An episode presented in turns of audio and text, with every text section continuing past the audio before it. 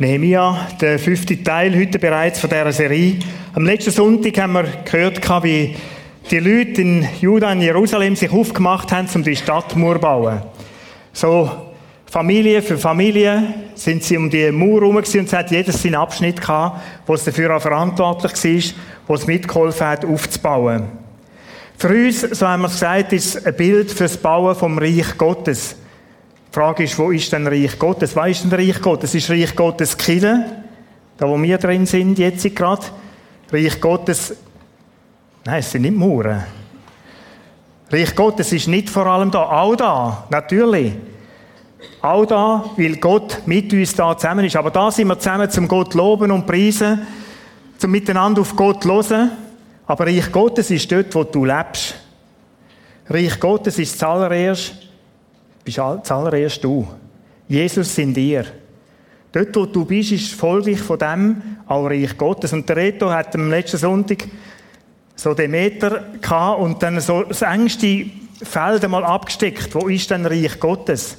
Es ist nicht zuerst Chile, sondern Reich Gottes, und das ist so ein bisschen der Helikopter, oder?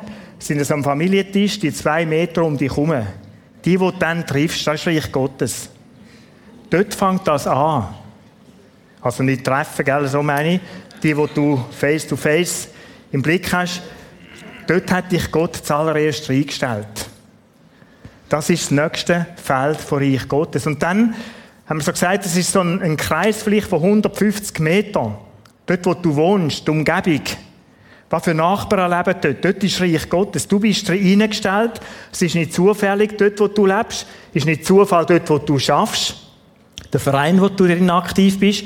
Nicht Zufall, sondern Gott möchte dich brauchen als sein drinnen. Er möchte dich brauchen, dass du Reich Gottes lebst dort. Er möchte seine Liebe zum Beispiel anderen Menschen zeigen durch dich. Reich Gottes dort, wo du bist, in dem Umfeld, wo du lebst. Natürlich ist Reich Gottes dann auch Chile. Irgendwo so, drinnen, wo du schaffst, mir da im Prisma, aber es gibt noch andere Chile da in Rapperswil, in der Schweiz, überall auf der ganzen Welt. Letzten Sonntag, wenn du nicht da bist, dann möchte ich dir den Input empfehlen vom Reto Belli. Du findest ihn auf dem prisma.tv, kannst ihn dort anschauen und abladen. Die Leute sind also am Bauen gewesen, die haben sich aufgemacht, wieder Mut gefasst und haben vorwärts bauen. Jeder eifrig am Werk, voll Leidenschaft. So haben wir es am letzten Sonntag gehört. Und jetzt passiert Folgendes. Und es geschah, als Sambalat hörte, dass wir die Mauer bauten, da wurde er zornig und ärgerte sich sehr und spottete über die Juden. Murbau ist umkämpft. Reich Gottes bauen, Leute, ist umkämpft. Das ist dazumal so in dieser Stadt. Da haben sich Leute aufgemacht. Und der Sambalat, den wir da lesen, der kommt schon im Kapitel 1, 2, der kommt immer wieder vor. Der hat von Anfang an keine Freude gehabt, dass da der Nehemia zurückkommt mit dem Plan, Jerusalem aufzubauen. Widerstand. Warum Widerstand? Schau, hinter dieser Geschichte gibt es Geschichte von zwei Reichen in dieser Welt. Das Reich Gottes und das teuflische Reich. Und in dem, dass du dich für Jesus entschieden hast, bist du wie aus dem Licht von der Finsternis ins Licht vom Licht versetzt worden. Das Reich von der Finsternis ist nicht, nicht aktiv, sondern möchte zurückgewinnen. Und darum Kampf. Jerusalem wird ihre im Schutthügel wieder erbauen, aufgestellt. Und da haben sich rundum eine Macht breit gemacht, wo keine Freude an dem. Und darum ist Widerstand da. Die haben angefangen zu spotten. Und vielleicht das Erste, was wir heute Morgen können mitnehmen ist da rechnen mit Widerstand, wenn du dich für das Reich Gottes einsetzt. Dort, wo du lebst, vielleicht in deiner Nachbarschaft, am Arbeitsplatz, in deiner Familie vielleicht schon, rechnen mit Widerstand. Es haben vielleicht nicht alle Freude an dem, dass du kommst und sagst, hurra, ich bin Christ. Möchtest du von Gott, von Gott hören? Ich möchte etwas sagen von Jesus. Hast du mal schon die freudige Begeisterung gehört, dass du mit dem gekommen bist? Und gleich sind wir dazu herausgefordert. Auch die sind herausgefordert, Mauer aufzubauen, Jerusalem aufzubauen. Wie du herausgefordert bist, Reich Gottes zu bauen, dort, wo du bist. Widerstand. Rechnen mit Widerstand. Ist kein neuer Effekt, keine Überraschung und doch sind wir überrascht, wenn es plötzlich so ist. Wie sieht Widerstand aus? Ich möchte ganz kurz auf das eingehen, das ist nicht der Hauptpunkt heute Morgen, aber dass wir so ein bisschen sehen, was da auf die Leute dann zugekommen ist. Spott und Hohn, Erniedrigung. In diesen Vers 33 bis 35, ihr könnt das selber nachlesen, da geht es darum, dass sie die verhöhnt haben. Was glauben ihr, ein Wunder, sollen die Steine, so steht es in der Bibel, wieder lebendig werden? Und glauben die, die gumpen dann da die Dinger an und es gibt wieder eine feste Mauer? Oder einer hat gesagt, lass die nur bauen. Schau, wenn da Füchse kommt und die Mauer anlehnt, dann kehrt die wieder um. Also lass die machen. Meine Frage an dich ist, kennst du da Spott und Hohn? Jetzt kommst du wieder mit dem Jesus. Ja, hast du den Eindruck, der kann etwas bewirken? Glaubst du tatsächlich ein Wunder, gehörst du zu dieser Sorte? Spott und Hohn, kennst du das in deinem Leben? Dort, wo du dich für das Reich Gottes einsetzt, dass sich Menschen vielleicht nicht für voll nehmen? Es gibt einen zweiten Aspekt da drin. Alle gegen einen, die Einschüchterung. Ich möchte aus dem vierten Kapitel den Text so kurz lesen. Und es geschah, als Sambalat und Tobia und die Araber, die Ammoniter und die Asoditer hörten, dass die Wiederherstellung der Mauer von Jerusalem fortschritt, dass die Lücken sich zu schließen begannen, da wurden sie sehr zornig. Und sie verschworen sich alle miteinander, dass sie kommen und gegen Jerusalem kämpfen und Verwirrung anrichten wollten. Ich habe das Ganze so schnell gelesen, oder? Man kann da so schnell drüber weglesen. Aber was da sich ereignet, ist hochdramatisch. Oder jetzt nimmt Widerstand konkrete Form an. Und wir schauen nochmal schnell rein, wer sich denn da aufmacht. Das ist der Sambalat. Das war der Führer von Samaria, der im Norden von Jerusalem war. Dann ist der Tobia da drinnen erwähnt. Das ist der, der auf der rechten Seite von Jerusalem auch mit den Ammonitern zusammen war. Dann ist der Tobia da, auch erwähnt da drinnen. Dann sind die Araber mit dem Geshem, der Geshem ist da nicht erwähnt, aber in anderen Kapiteln sind im Süden von Israel. Die haben dort eigentlich auch Front gemacht gegen Israel. Und da steht dort, sind auf dem Westen, im Westen im Mittelmeer. Also Israel ist, oder Juda ist umkämpft, umkreist von Finden. Und die haben gesagt, Leute, lass uns mal miteinander verbündet gegen die vorgehen.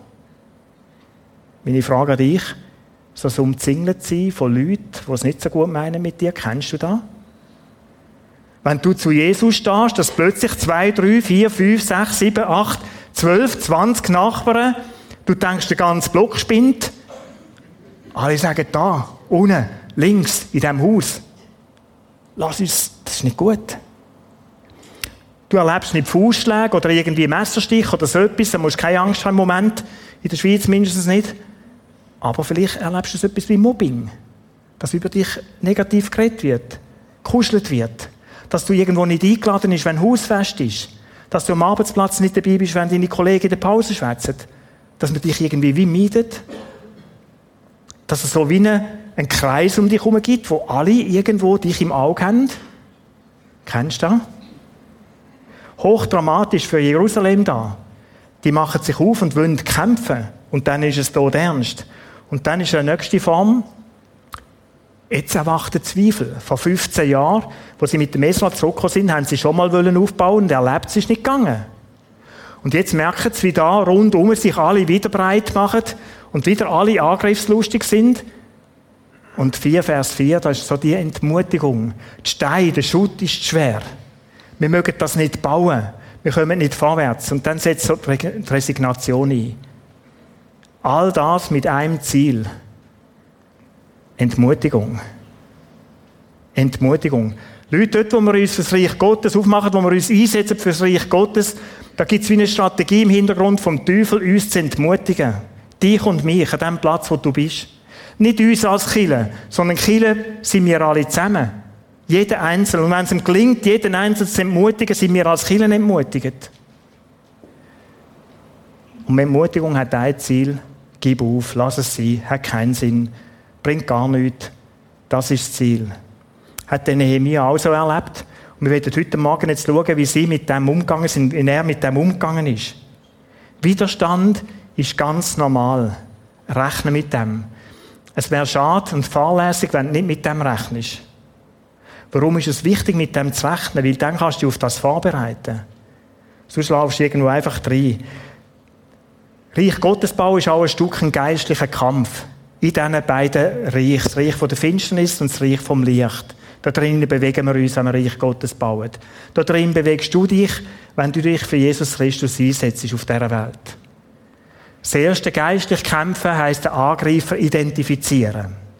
Da habe ich so im Militär gelernt. Wenn du weißt, wer der Find ist und von wo das dir kommt, ist es einfach, um dort irgendwie etwas aufzustellen und gegen ihn anzugehen. Einfacher, sage ich jetzt mal so. Identifizieren, wer der Angreifer ist. Schau, es ist nicht der Hansli Meier und das Vreni Birchler oder irgend so jemand, der angreifen will. Es sind auch nicht Umstände, die so schwierig sind. Sondern hinter dem ist Strategie. Strategie, teuflische Strategie, um dich zu entmutigen. Da kämpft einer, der wie Menschen und Umstände instrumentalisiert. Auch der Sambalat ist nicht an und für sich ein böser Mensch gewesen. Sondern der Teufel brauchte als Werkzeug, um gegen sein Reich vorzugehen, den Bau von seinem Reich vorzugehen. Das ist die Tatsache vom Hintergrundablauf. Das ist so die geistliche Dimension von dem Ganzen. Der Paulus schreibt der Epheser, zieht die ganze Waffenrüstung an, damit ihr standhalten könnt Warum dann? Gegenüber den listigen, listigen Angriffen des Teufels. Denn wir haben nicht mit Fleisch und Blut zu kämpfen. Wir lesen das so daher. Leute, das ist bittere Realität. Und es ist fahrlässig zu meinen, es sei ein Spiel. Reich Gottes bauen, sei ein Spiel. Ich probiere jetzt da mal ein bisschen aus. Leute, hat es eine andere Dimension drinnen die listigen Angriffe vom Teufel, der versucht, auf ganz hinterhältige Art und Weise dich zu ermutigen, zu entmutigen. Der versucht, dich mundtot zu machen. Wir haben nicht mit Fleisch und Blut zu kämpfen. Was heisst das? sind nicht Menschen, versuchen nicht Menschen irgendwo zu sehen, sondern hinter dem ist einer, der die Menschen missbraucht für seine Werke. Wir haben nicht mit Fleisch und Blut zu kämpfen. Identifiziere, wer hinter dem steht, wo dich entmutigen will. Und dann lässt es sich einfacher, dagegen auch zu kämpfen. Geistlich kämpfen heisst Sache Gott übergeben. Das ist etwas Zweites, was der Nehemiah macht. Ich möchte Vers 36, oder im Vers 36, sorry, ich habe die da nicht aufgeführt, da ist so die Situation, dass rundum, da sind Arbeiter immer wieder von den umliegenden Dörfern reingekommen, in die Stadt rein, 6, 37 Vers für die, die es aufschreiben. Und haben dann einfach erzählt, was da rundum passiert. Du, da machen sich ganze Völker auf, ganze Stadtkönigreich machen sich auf. Und dann steht in diesem Text rein, dass mehr als zehnmal sind sie mit dieser Botschaft in die Stadt reingekommen, haben es dem Nehemiah erzählt und all denen, die gebaut haben. Und der hat Wirkung gehabt. Der hat Wirkung gehabt die haben angefangen zu zweifeln, ob sie es überhaupt packen. Die haben Angst bekommen. Sollen wir da wirklich weitermachen? Wir haben schon mal erlebt, dass es nicht geht. Der Nehemiah macht eins. Er wendet sich Gott zu. Höre unser Gott, wie verachtet wir sind und lass ihre Schmähungen auf ihren Kopf zurückfallen. Er übergibt die Sache Gott. Spott und Hohn und alles, die, die Widerstände sind da. Aber er bleibt nicht bei dem stehen, er übergibt es Gott. Jetzt hat da so einen nicht-christlichen Teil da drin natürlich, oder? All ihre Schmähungen sollen auf ihren Kopf zurückfallen. Das ist jetzt nicht gerade nächstliebend bettend so. Und ich habe auf dem Vertiefungsblatt, wo ihr im Ausgang könnt mitnehmen könnt, ein paar Sachen dazu angeschrieben. Ganz kurz, ich klammer, es ist einfach ein, eine Ausdrucksform vom alttestamentlich gläubigen Mensch, der sich so für Gott eingesetzt hat. Es kann doch nicht sein, du heiliger Gott, dass du so verspottet wirst. Und das ist eins zu eins, die meinen nicht mich, die meinen dich, Gott. Und darum hat er sich so gewehrt. Gott, da musst du eingreifen. Zeig deine Heiligkeit. Wir können auf dem Blatt zu dem dann lesen. Im Neuen Testament lernen wir selbstverständlich etwas anderes, wo Jesus selbst für seine Finde bettet hat um Vergebung. Der Nehemiah wendet sich also Gott zu, übergibt das Gott und dann ist interessant, was weiter machen. Wir aber bauten weiter an der Mauer. Oder dem, wo wir, wenn wir noch am Jummern sind, um dem, am Knürreln, dass es so Widerstand ist und so schwierig und entmutigend ist, da haben die schon lange hinter sich.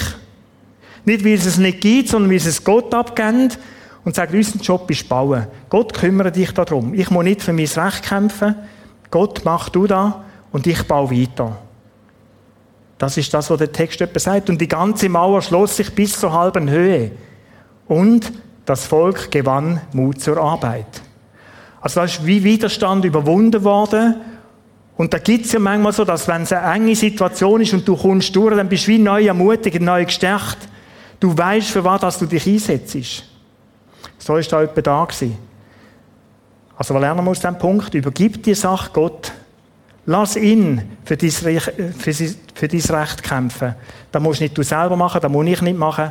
Unser Job ist, weiterzubauen.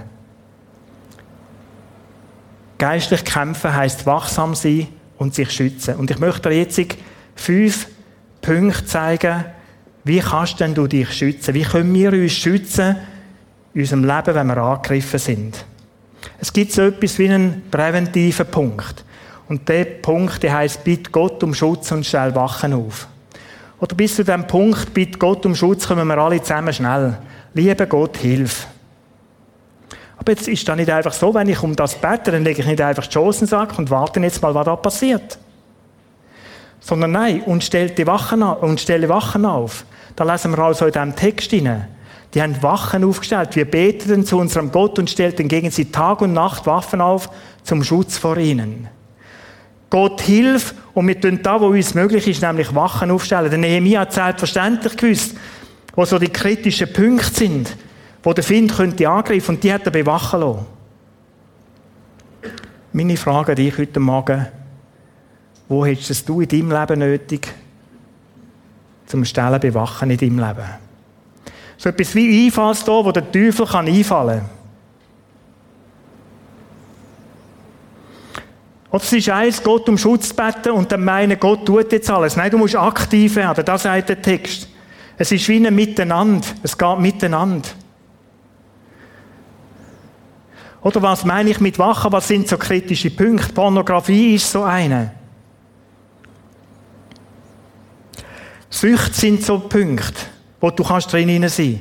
Da weiß gar niemand außer du, aber du weißt es, so wie ich lebe, an diesem Punkt, das ehrt Gott nicht. Es verunreinigt mich, es nimmt mir Kraft. Es ist ein Moment, wo der Teufel angreifen kann. Schau, ich kenne das in meinem Leben auch. Und es gibt so Sachen, da habe ich wie Grenzen müssen setzen, sagen, da lade ich mich nicht drauf ein. Du kannst immer so bis an den Rand führen schauen und sagen, ist es noch gefährlich? Nein, da musst du gar nicht. Stell die Wache auf.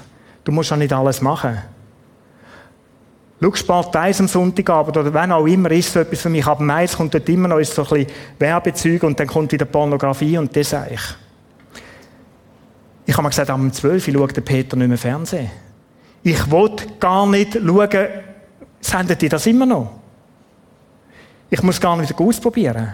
Sondern ich habe mich entschieden, ich wollte da wachstellen, ich wollte mein Leben nicht verunreinigen mit, dem, mit, dem, mit dieser Pornografie oder mit diesen Inhalten, die da kommen. Ich mache das nicht. Ich baue wieder vorne eine Schutzmauer auf, eine Wache auf. Es kann sein, dass du spürst, meine Ehe ist irgendwo gefährdet. Durch so Sachen, durch so Beziehungen, die du vielleicht am Arbeitsplatz hast. Wo auch immer Leute, ich habe gestern vor einer Situation gehört, mich hat die verrückt gemacht gestern Morgen. Da ist eine Familie mit mehreren Kindern, die auseinandergeht. Wieso? Weil eine 45-jährige Person die Hormone nicht mehr im Griff hat. Das ist so ein herziger Mann, der Sixpack. Die hören mir so zu. Meinst du denn, dein Mann könnt ihr nicht auch zuhören? Probier's doch wieder mal aus. Vielleicht würdet ihr auch gerne zuhören. Leute gehen die Familie auseinander, weil ich die Hormone nicht im Griff habe, weil ich nicht den Schutzmauer aufbauen habe. Und der Punkt, der da steht, jetzt ist es ein bisschen emotional, Entschuldigung. Das hat mich gestern wirklich verrückt gemacht, ist falsch. Das hat mich mögen. Wo ist denn die Eigenverantwortung? Leute. Es ist nicht der fein duftende Herr oder die fein duftende Dame. So ein erotischer Duft gewesen. Hör doch auf mit dem. Du entscheidest, was du machst in dem Moment. Du entscheidest. Mach die Türen zu, bewach sie. Schau, es ist eine riesige Katastrophe und viel Elend, wenn Familien auseinandergehen. Wo müsstest du in deinem Leben Wachen aufstellen? Es ist eins, Gott um Schutz bitten und es ist etwas anderes, die Eigenverantwortung wahrzunehmen und sagen, ich stelle auch Wachen auf. Und genau das macht da der Nehemiah. An den kritischen Punkt stellt er Wachen an. Und sagt, so weit soll es nicht kommen. Wir werden nicht einfach unbewacht da in dieser Situation sein. Kämpf nicht unbewacht. Bau nicht Reich Gottes unbewacht. Bewacht die Stellen, die kritisch sind in deinem Leben. Das Zweite. Es gibt einen Moment, wo es gut ist, wenn man den anderen ermutigt. Es ist auch da so gewesen, oder? Der Moment, wo die Leute gekommen sind, Angst hatten, wo ich vorher die Stelle vorgelesen habe und denken, wir schaffen das nie mehr. Wir packen das nicht mehr. Leute, es ist Sache manchmal von Leiterinnen und Leitern, dann andere zu ermutigen. Dass es die Gerüchte gibt, dass es die schwierigen Situationen gibt, die müssen wir gar nicht wegdiskutieren und wegreden. Die gibt es selbstverständlich. Es gibt den Fakt, dass ich entmutigt bin, dass ich resignieren möchte. Und dann braucht es Leute an unserer Seite und wohl dem, der, so Leute an ihrer Seite hat, die ermutigen. Fürchtet euch nicht, denn Nehemiah hat die alle zusammengenommen. Murbau unterbrochen, gesagt, kommt alle zusammen. Und dann hat er gesagt, Leute, neue Ausrichtung. Schaut nicht auf das, was da schwierig ist, sondern wendet den Blick auf Gott, fürchtet euch nicht vor ihnen. Gedenkt an den großen, fortgebietenen Herrn und kämpft für eure Brüder, eure Söhne, eure Töchter, eure Frauen und Häuser. Es lohnt sich für das zu kämpfen. Und der, der kämpft, fürchte nicht, es ist Gott, der unserer Seite ist. Einmal mehr, nicht ich aus meiner Kraft, sondern Gott, weil du dabei bist. Gott, weil du stärker bist, weil du allmächtiger Gott, so könnte man das da auch übersetzen, grosser, allmächtiger Gott, du bist an meiner Seite. Er wird kämpfen für dich und für mich. Der Ermutigung. Sache von jedem Einzelnen, ganz speziell auch, vielleicht von Eltern für ihre Kinder, dass sie sie ermutigen. Vielleicht auch von Leuten, die andere anleiten. Menschen, Firmen, die führende Positionen haben, bisschen Ermutiger. Bisschen Ermutiger. All unsere Teams, unsere Kirche. Es gibt so vieles, wo manchmal so problemorientiert ist. Schau weg von dem. Und schau auf Gott und Gottes Möglichkeit ist eine Aufgabe, ein Job von Leitenden. Das dritte, koordiniere Gebet und Arbeit. Das ist ein weiterer Punkt vom sich schützen. Wie schaffen wir denn? Und jetzt musst du den Vers lesen oder den Text lesen, wo er da drin sagt, sie haben sich so organisiert. Von dem Tag an geschah es, dass die Hälfte meiner Diener an dem Werk arbeitete, während die andere Hälfte mit Speeren, Schilderbogen und Brustpanzern bewaffnet war und rundum gestanden sind. Ich habe da nicht alles drauf, rundum gestanden sind. Also er hat wie gesagt, es gibt zwei Abteilungen, oder? Die eine Hälfte und die andere Hälfte. Die eine betet. Leute, die Arbeit ist Gebetsarbeit. Da kommen wir zusammen als Killer und beten. Dienstag Morgen, 50, 60 Mann, 40 Mann, je nachdem, wo da sind und beten. Wo den Job wahrnehmen und sagen, ich möchte beten für die, die gerade am Arbeiten sind. Und das ist wechselwirksam. Jetzt kannst du sagen, was ist denn wichtiger? Die, die sich einsetzen, die Lobpreis machen, oder die, die beten? Die, die nachher im Bistro oben irgendwo arbeiten und, und die, die, oder jetzt während dem am Arbeiten sind und die Brötchen machen. Was ist wichtiger? Es ist beides wichtig. Es geht ineinander rein. Was das Bild möchte ich sagen, und für mich ist es wie ein Bild. Es ist fahrlässig, uns nicht zu umgehen mit Leuten, die für uns beten. Schau, die, die da beten, das ist so wie eine schützende Mauer rundherum. Um die herum, die bauen. So ein Bild habe ich von mir. Und es braucht gerade beides. Ich kann dann gut Reich Gottes bauen, ich kann dann mich irgendwo auch vorwärts wagen, wenn ich weiß, es sind Leute, die für mich beten. Das ist wie so eine Gruppe, Aktion, wo der Nehemiah da gesagt hat, wo so, wo so in Gang gekommen ist. Von dem Tag an, wo die Angriffe sind, hat er gesagt, so Leute, jetzt brauchen wir Leute, die beten, die uns beschützen. Aber wenn wir so auf Reich Gottes nehmen, die beten, jetzt brauchen wir es. Alpha Life ist manchmal so eine Sache, oder wo wir sagen, wir haben wie eine Gebetsmauer, wo wir um den Kurs binden, äh, bauen, stellen, so muss ich sagen. Entschuldigung, wo Leute da sind, die beten für die, die jetzt gerade arbeiten für die Gruppenleiterinnen und Gruppenleiter, für die Menschen, die in diesem Kurs sind. Beta-Kurs genau das Gleiche, was aktuell läuft. Koordinier Gebet und Arbeit. Und etwas Viertes, nimm die Eigenverantwortung wahr und schützt dich selber. Ein weiteres schönes Bild. Und die Lastenträger, die aufluden, verrichteten mit der einen Hand die Arbeit, während sie mit der anderen die Waffe hielten. Und von den Bauleuten hatte jeder ein Schwert an die Seite gegürtet und baute so. Wie muss man sich da vorstellen? Oder vorher haben die einfach geschafft, geschafft, geschafft. Und jetzt hat der mir gesagt, nein, nein, nein, stopp. Es langt auch nicht da, dass die einen beten oder bewaffnet sind, aber uns beschützen und die anderen bauen. Jeder selber. Eigenverantwortung. Schwert vom Geist an ihrer Seite. Epheserbrief, Waffenrüstung, wir haben vor drei Jahren die Serie darüber gehabt. Wenn du willst, schau dich an. Dort wird alles bestens erklärt. Das ist, es ist eine eigenverantwortliche Sache, dass wenn ich mich im Reich Gottes bewege, wenn ich für Gott möchte aktiv sein, dass ich auch selber mich schütze. Und das sind alles so Schutzwaffen, die wir da drin haben. Der Paulus redet von denen, vom Helm vom Heil. Da ist da drin erwähnt. Vom Panzer von der Gerechtigkeit. Vom Schwert, vom Geist, vom Schild, vom Glauben.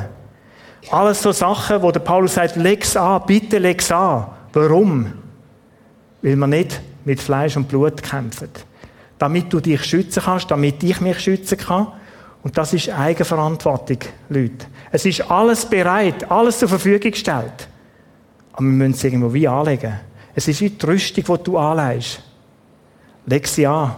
Es gehört dazu, um sich zu schützen.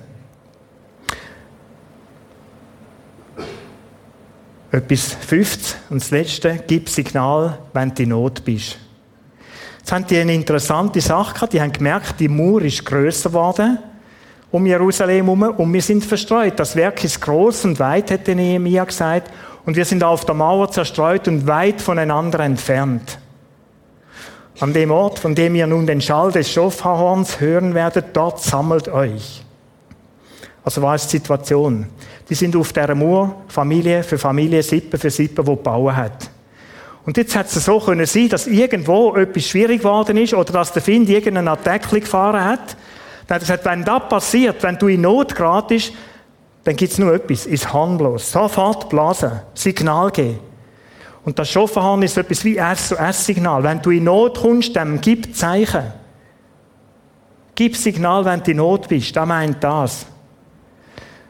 Leute, wenn jemand von uns merkt, dass er allein nicht weiterkommt, dass irgendwo das Rad gegriffen ist, das schwierig ist, eine notvolle Situation, dann gib bitte Signal. Gib bitte Signal. Heb den Finger auf und sag, ich brauche Hilfe. Ich weiß, da braucht Mut. Es braucht eine besondere Art von Mut. Demut. Oder wir sind allsärtig, die gern selber fighten und kämpfen und machen und ich schaffe alles. Und die Situation, die ich gestern Morgen gehört habe am Telefon, ist, wir schaffen es nicht. Wir haben es nicht geschafft. Da hocken die Leute rundherum, wenn du nicht Signal gibst, die würden gerne helfen, aber wenn du nicht Signal gibst, wie wird man es dir ansehen? Wie wird man es dann schmücken? Wir sind manchmal weit voneinander entfernt, wie es da drauf steht. Wir sind manchmal ein bisschen zerstreut in unseren Quartieren und Umgebungen, wo wir leben. Und es ist schwierig zu sehen, wenn jemand in Rüti irgendwo eine Schwierigkeit hat, eine schwierige Situation. Gib Signal. Greif zum Telefonhörer, schreib ein Mail oder irgendjemand und sag, ich pack's nicht, könnten wir zusammensitzen, könnten wir miteinander beten. Gib Signal. Es gehört zum Arsenal, wie wir uns schützen können. Gott hat es so geschaffen, dass wir miteinander unterwegs sind, miteinander Reich Gottes bauen. Und wir sind da, um einander zu unterstützen, nicht nur in der Halleluja und wunderschönen Zeiten, wo es uns gut geht, sondern wir sind da, um einander zu tragen, füreinander zu sein und miteinander zu kämpfen, dann, wenn wir schwierige Situationen erleben. Was das auch immer mag sein, Leute. Gib Signal. Es gehört zur Eigenverantwortung, auch dann Signal zu geben. Wir können nicht überall schmücken. Keiner von uns kann überall schmücken, aber irgendwo, wo irgendwo jemand eine schwierige Situation hat. Gib Signal. Und dann wird das passieren. Unser Gott wird für uns kämpfen. Unsere Sache ist, uns zu wappnen, uns zu schützen, alles tun zur Verteidigung, aber der, der für uns wird kämpfen, ist Gott. Jesus Christus, der in dir lebt, und wir haben es in diesem Song gesungen, wir werden nachher nochmal so einen singen, er schützt mich. Nicht ich in meiner Kraft, sondern Jesus Christus, der Gott, der lebendige Gott, der mit dir kämpft, in dieser Situation drin ist, er wird dich schützen, er wird dir helfen, er wird dich unterstützen. Ist wieder Abschluss von dem Ganzen, wo der Nehemia aufbauen hat, um Juda herum mit diesen Schutzgeschichten. Am Schluss der Vers, unser Gott wird für uns kämpfen. Nicht wir, unseren Gott. Aber es hat einen eigenverantwortlichen Teil drin. Und ich möchte euch dringlich bitten, nimm das wahr. Nimm die Eigenverantwortung wahr. Lass dich nicht einfach fahrlässig von irgendwelchen Sachen treiben.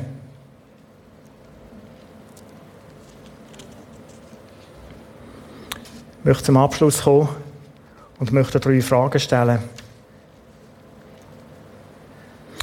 Wo gibt es in deinem Leben Stellen,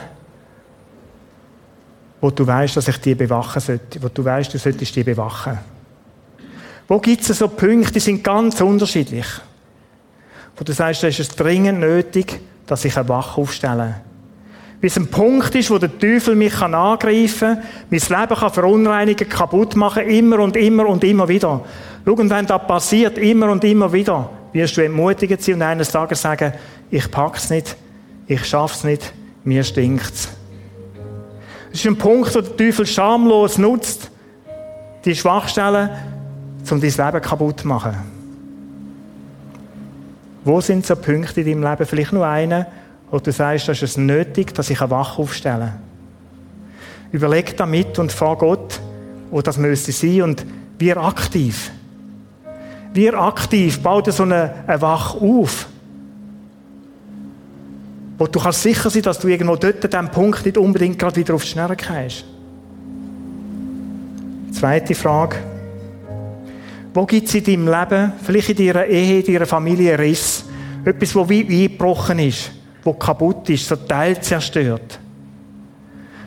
Wo du sagst, da müsste ich dran schauen, dass nicht noch mehr kaputt geht. Da müsste ich etwas ausbessern, wie es in diesem Text immer wieder kommt. X-mal heisst von ausbessern, ausbessern, ausbessern. Und ausbessern, weißt du, was das heisst? Das heisst nicht drüber malen. Also einfach schnell einen Anstrich drüber und dann ist ja wieder alles gut. Zudecken. Nein. Ausbessern hat zu dieser Zeit geheißen und heisst bis heute, ich gehe aufs Fundament zurück und das Fundament ist Jesus Christus. Der Reto hat am letzten Sonntag von dem erzählt im Input.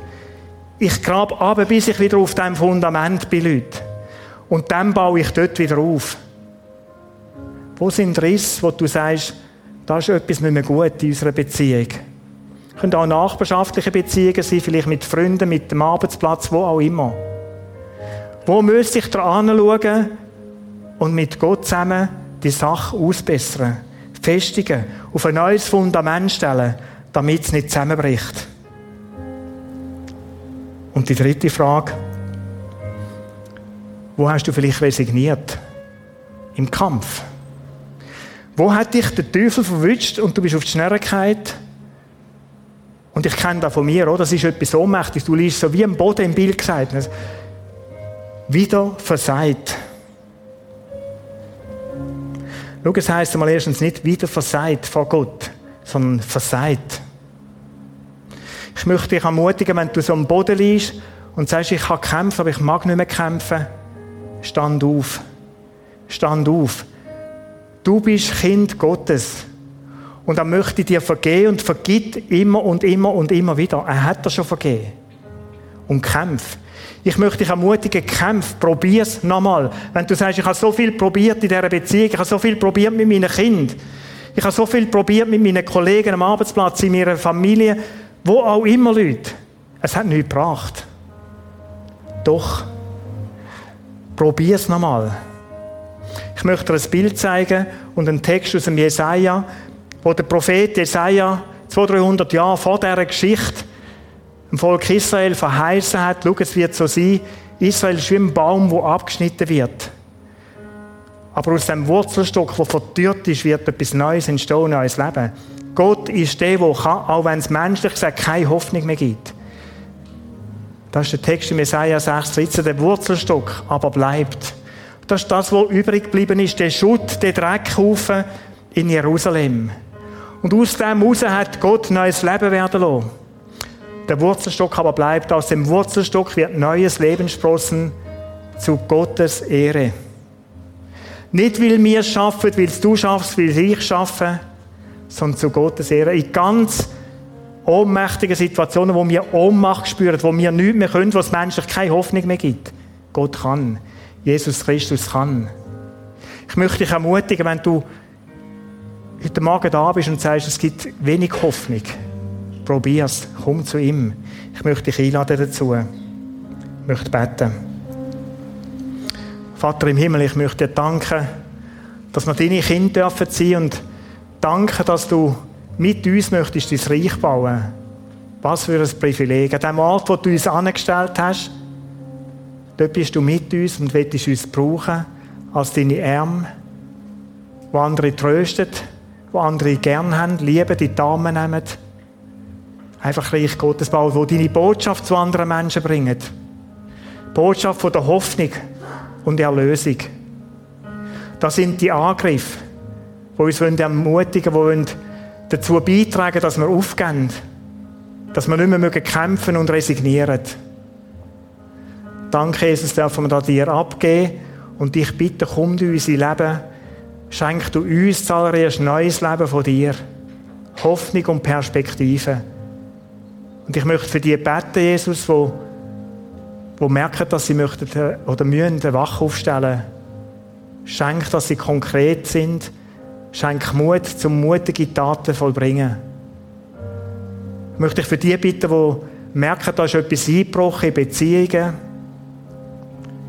Schenk Kraft und den Mut, auf den Partner, auf den anderen zuzugehen, vielleicht auch den Nachbarn, vielleicht auf eine Familienangehörige und sagen, lass uns darüber reden. Und schenk, dass etwas Neues darf entstehen in so Beziehungen. Möchte ich für Mut bitten, für die, die heute Morgen da sind und sagen, ich habe gekämpft, aber ich mag nicht mehr. Lass sie du aufstehen, Jesus, und lass sie an dir sich freuen. Schenk du neue Hoffnung in die Situation und das neues Leben darf werden. Amen.